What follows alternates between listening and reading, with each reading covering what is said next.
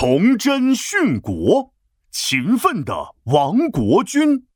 闹闹，妈妈叫我问你，你的作业做完了没有？呃，嗯，闹闹，你咋又玩上了？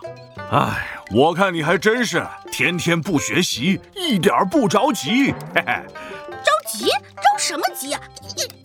快上！哎呀，反正我现在才上一年级呢，离考大学还有好多年呢。哎哎哎哎！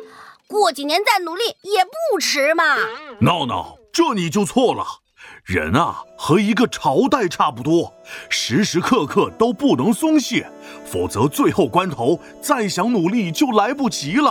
啊，皮大龙，你是不是又在吓唬我呢？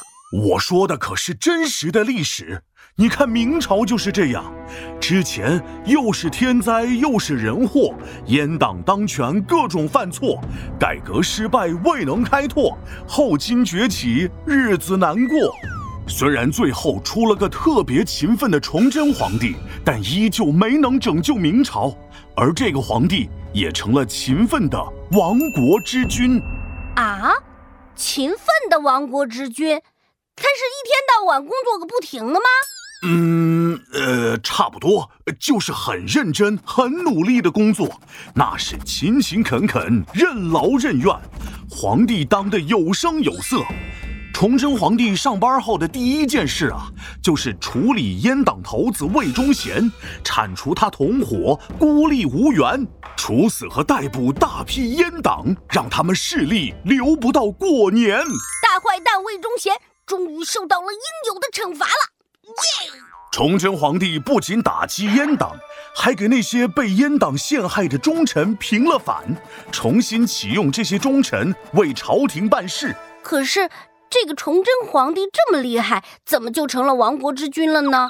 哎呀，主要有三个原因。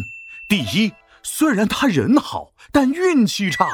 崇祯皇帝刚解决完阉党问题，想好好解决问题的时候，北方开始连年大旱，土地干涸成千上万，草都不长，别说庄稼，百姓饿死吃不上饭，这也太惨了吧！更惨的还在后面。俗话说得好，大灾之后有大疫，这连年的干旱还没解决呢，讨厌的瘟疫又来了。而且这次瘟疫不仅北方有，连江南地区也没能幸免。这次瘟疫传染病广泛流行，是烈性，十人传染死八九，只要得了就没命。哇，这么可怕！那可不，古代主要是医疗条件跟不上，所以只要爆发疫情，就会死很多很多的人。又是大灾，又是大疫的。这崇祯还真是倒霉！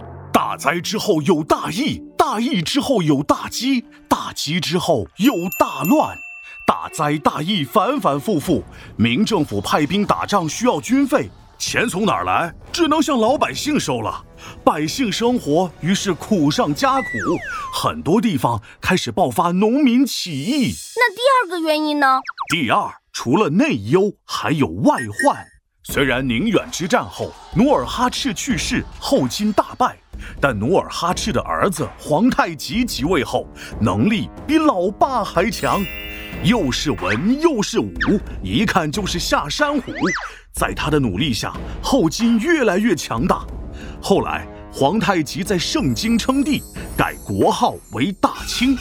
当清军不断南下和明军作战，明朝一面要应付农民起义，一面要应付清军，局势越来越严峻。那第三呢？当然还是因为明朝中后期出现了一系列问题：国库亏空，政治腐败，人民怨声载道。明朝就像一棵已经溃烂的大树，再加上大灾大疫。农民起义和皇太极这几把斧子一砍，就算崇祯再勤奋努力，也于事无补。果然，没过多久，明朝自成起义军就围攻了北京。崇祯在故宫后景山上的一棵歪脖树上结束了自己的生命。啊，皮大龙，我决定了，我也得抓紧时间学习了，不能再这样了，要不然害了我也害了你呀。哎，等等，害了你我知道，这凭啥也害了我呢？嗨，你想啊，我要是不好好学习，妈妈就会罚我不准吃零食，那你不就跟着遭殃了吗？啊！皮大龙敲黑板，历史原来这么简单。